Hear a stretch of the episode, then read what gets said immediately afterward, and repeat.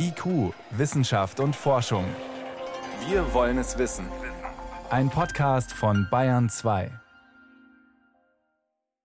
Wer die Wettervorhersage in Ihrer Region für morgen Mittag strahlenden Sonnenschein vorhersagt, dann ist das wahrscheinlich gelogen.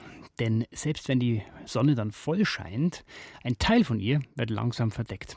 Vom Mond, der schiebt sich ab kurz nach zehn ein Stück vor die Sonne und erzeugt dann eine sogenannte partielle Sonnenfinsternis. Ziemliches Naturspektakel sollte man sich nicht entgehen lassen.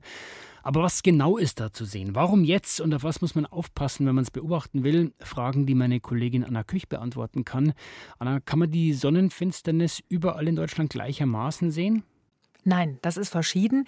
Hier in Bayern sind es knapp 25 Prozent. Weiter Richtung Osten wird es dann immer mehr. In Hamburg und Berlin haben die dann schon um die 30 Prozent. Aber ganz total wird die Sonnenfinsternis nirgendwo auf der Welt sein, weil der Mond sich eben, wie gesagt, nur ein kleines Stück vor die Sonne schiebt. Und diese totalen Sonnenfinsternisse, wo also die komplette Sonne dann vom Mond verdeckt ist, die sind natürlich viel seltener.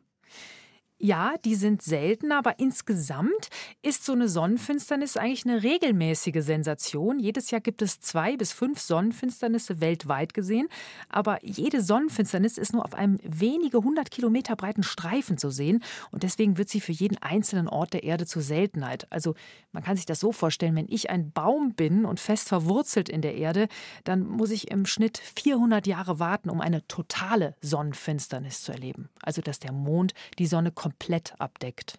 Das heißt aber, wenn ich äh, kein Baum, sondern ein Riese bin, dann kann ich einen großen Schritt auf der Erde machen und genau an die Stelle gehen, wo dann zum Beispiel so eine totale Sonnenfinsternis ist. Gibt es denn dann morgen auch Stellen auf der Erde, an denen der Mond die Sonne ganz verdunkelt? Nein, die gibt es morgen nicht. Und wann ist die nächste bei uns?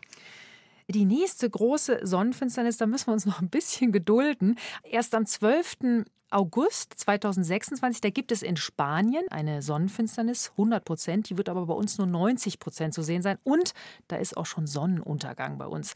Wenn wir das richtig sehen wollen, müssen wir uns ein bisschen länger gedulden. Am 3. September 2081 ist es wieder soweit, über dem Gebiet des Bodensees. Ja, also und die, da müssen wir wirklich noch lang warten. und die Norddeutschen sogar noch länger.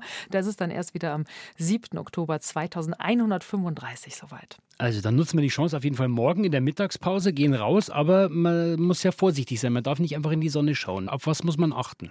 Ja bloß nicht in die Sonne schauen. Das ist immer ein Riesenproblem, denn durch dieses Licht kann die Netzhaut nachhaltig in kürzester Zeit geschädigt werden. Man braucht auf jeden Fall eine Brille mit einem speziellen Filterschutz drauf. Und diese Sonnenfinsternisbrillen, äh, am besten auch CE zertifiziert, die lassen nur ein Hunderttausendstel vom Licht durch. Das heißt, das Licht wird um einen Faktor 100.000 gefiltert, bevor es auf das Auge fällt. Und das ist dann in Ordnung für das Auge. Das hält man aus. Und wenn man dieses Spektakel fotografieren will?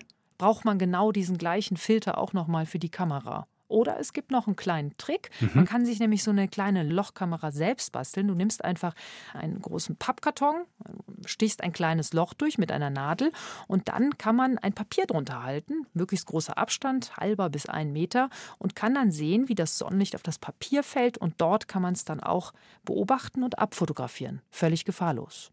Das heißt, dann sieht man den angeknabberten Keks projiziert sozusagen. Jetzt hängt ja an einer, so einer Sonnenfinsternis auch immer was Geheimnisvolles an. Warum ist es heute immer noch so? Ja klar, eine Sonnenfinsternis, das ist ja ein Naturspektakel. Das kommt ja, wie wir eben gesagt haben, so häufig jetzt auch nicht vor. Früher hatten die Menschen da auch Angst richtig davor. In China beispielsweise, da dachten die Menschen, ein Drache hätte die Sonne angeknabbert. Und deswegen heißen auch diese Punkte, an denen der Mond sein muss, damit es eine Finsternis gibt, heute noch Drachenpunkte in der Astronomie. Also bis heute fällt dieser Schatten sozusagen noch äh, in unsere Gegenwart. Der mystische Schatten. Also morgen ab dem späten späten Vormittag verdunkelt sich die Sonne in Deutschland zumindest ein kleines Stückchen bei einer teilweisen Sonnenfinsternis. Was es damit auf sich hat und was man beachten muss und warum dieses Spektakel seit jeher eine mystische Anmutung hat, das waren Informationen von Anna Küch. Danke dir. Bitte.